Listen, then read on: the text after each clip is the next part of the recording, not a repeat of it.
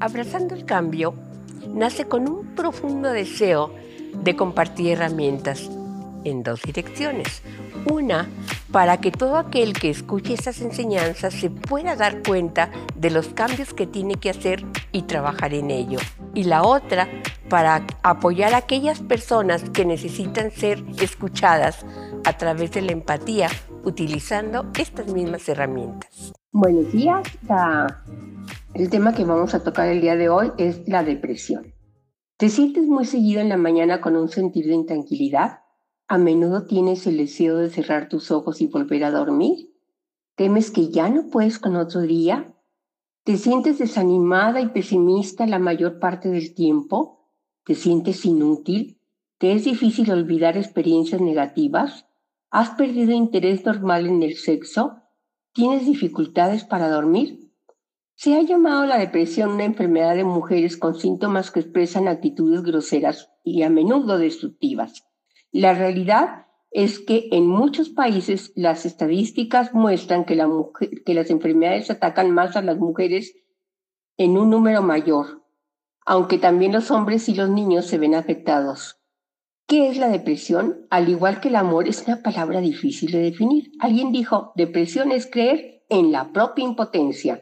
Muchas veces una, una persona va en una escalera hacia abajo, tomando en cuenta las cinco Ds, el desánimo, desilusión, derrota, desesperación, depresión. ¿Quién está deprimido?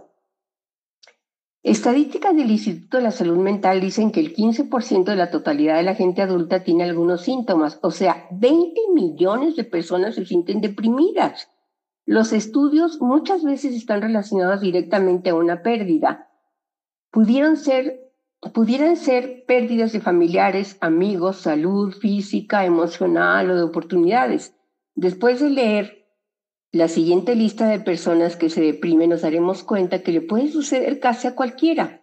Uno, Personas que experimentan una pérdida familiar. Ejemplo, la muerte de un cónyuge, el divorcio, la muerte de un hijo o un aborto espontáneo. Es importante que uno exprese su tristeza en vez de negarlo.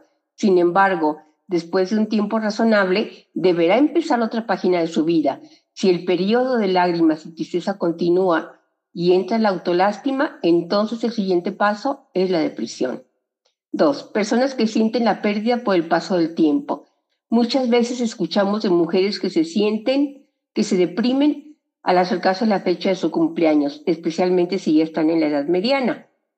Sienten que están sufriendo la pérdida de su vida, de un tiempo, a medida que pasan los años en esta cultura, orientada hacia la juventud, puede ser deprimente sentir que estamos perdiendo los mejores años de nuestra vida.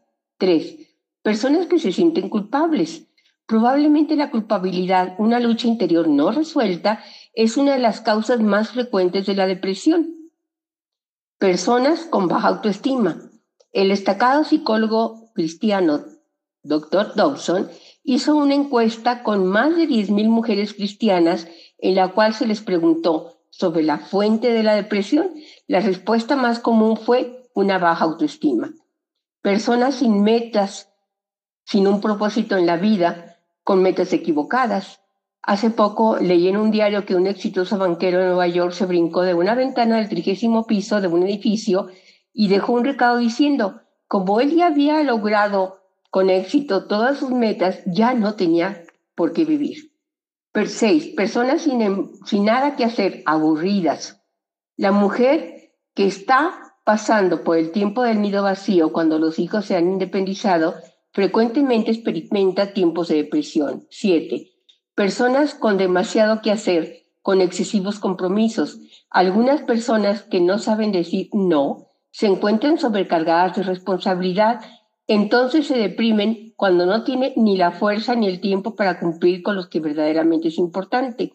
No han podido distinguir entre lo urgente y lo importante. 8. Mujeres que, se encuentran, que encuentran su satisfacción exclusivamente en su esposo y en sus hijos. Las amas de casa de mediana edad que son sobreprotectoras y sobreinvolucradas en cuanto a sus hijos sufren un grado muy alto de depresión cuando estos dejan el hogar personas programadas desde la niñez a fracasar.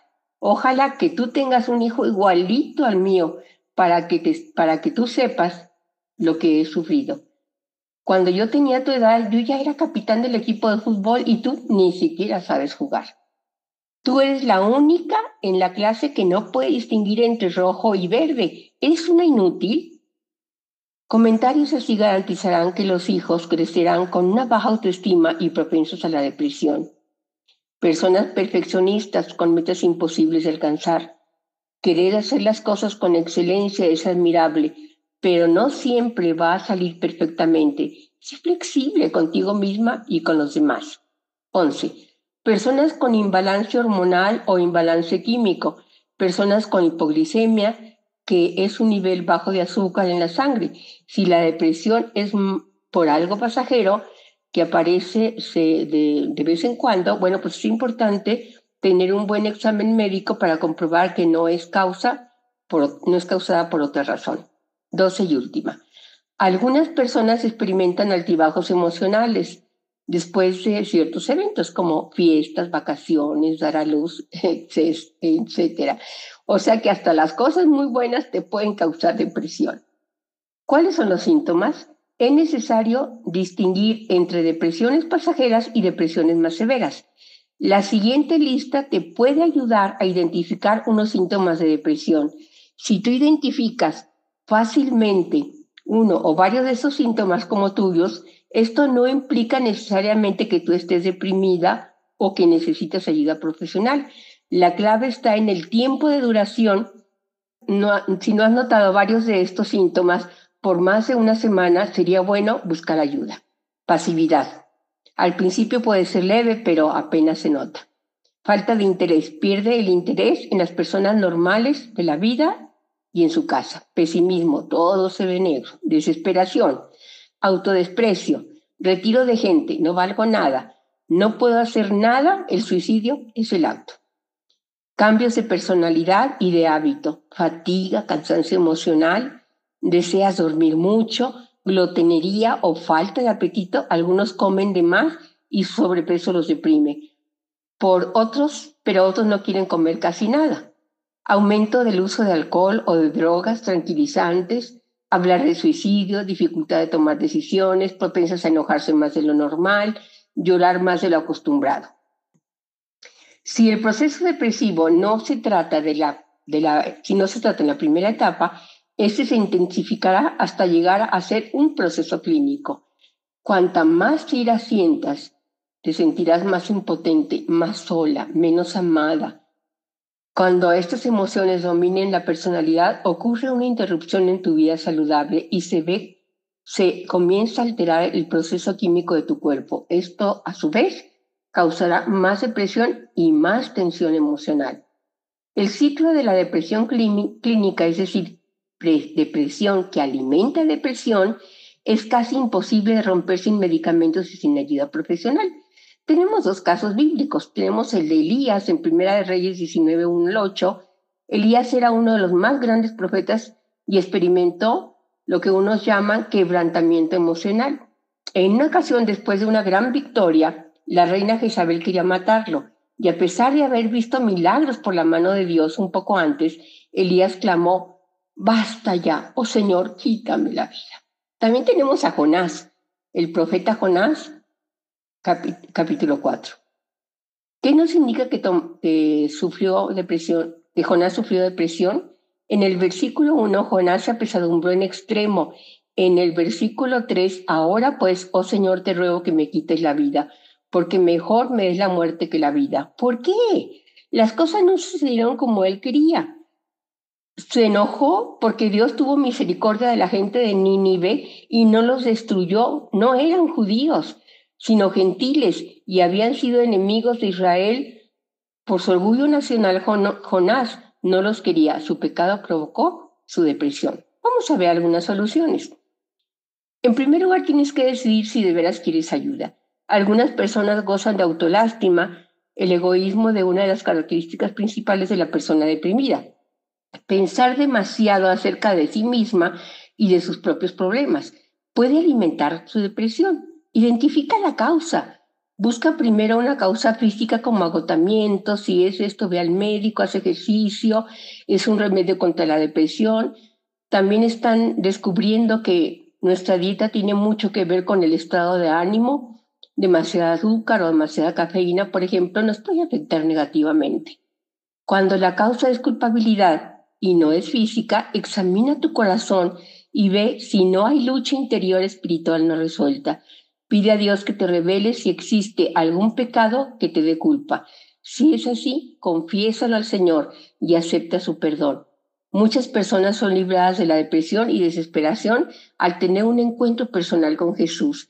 Es, si es culpa falsa, aprende a resistir al enemigo. Da gracias por la victoria. Después de confesar, incluye el pecado de autolástima, recibe la sanidad y da gloria a Dios. Busca y recibe la plenitud del Espíritu Santo. La experiencia con Dios no siempre es lo todo. Sin embargo, cuando viene a ti el Espíritu Santo, la vida cambia por completo y te da una nueva dimensión. Satura tu mente con las escrituras y dedica tiempo para orar y alabar a Dios. Esto ayuda mucho a tu estado de ánimo. Leer la Biblia, por ejemplo, Isaías 43 del 1 al 3 y luego haz al Señor Jesucristo el centro de tu vida. Muchas personas viven deprimidas aún siendo cristianas porque sus esposos no quieren el cambio, etc. He visto muchas mujeres vivir felices con sus maridos difíciles, porque pusieron a Jesucristo como la fuente de su vida. No intentes luchar por las cosas que no puedes cambiar. Concéntrate en las cosas buenas que hay en tu vida. El descontento puede pasar a ser un hábito muy costoso, por cierto, pues roba la alegría de vivir. Busca la ayuda necesaria. Si la depresión es severa, y prolongada, busca ayuda profesional, ya sea un médico psicólogo, cristiano, pastor, consejero, profesional, etc. Ahora vamos a ver cuatro pasos para crecer. Aprende de memoria el Salmo 40 del 1 al 3. Pacientemente esperé al Señor y se inclinó a mí. Oyó mi clamor y me sacó del pozo de la depresión, del lodo cenagoso. Puso mis pies sobre peña y enderezó mis pasos Puso luego en mi boca cántico nuevo y alabanza a nuestro Dios. Toma control de tus emociones. Repite cada mañana el Salmo 118, 24. Nunca asegúrate de que te quede tiempo para ti y aprende a decir no a los demasiados compromisos. Nunca recurras a la solución fácil, alcohol y o drogas. El alcohol y la dependencia clínica pueden ser un factor de depresión en las mujeres. Muchas veces la mujer de edad mediana no bebe como una experiencia social, sino como un escape. La mujer, por problemas de alcoholismo, a menudo se siente menospreciada, se compadece a sí misma, tiende a castigarse y se siente resentida y culpable. Recurre al alcohol y o drogas como una ayuda para enfrentar la vida simplemente para sobrevivir. Necesitas superar los factores que causan la presión. Necesitas volver a oír este mensaje y poderte identificar en algunas de estas cosas y decidir que quieres salir de ahí y ponerte en las manos del Señor para que el Señor vaya poniendo paz en tu corazón. Yo sé que tú vas a tener la victoria, porque todo lo puedes en Cristo que te fortalece. Que Dios te bendiga.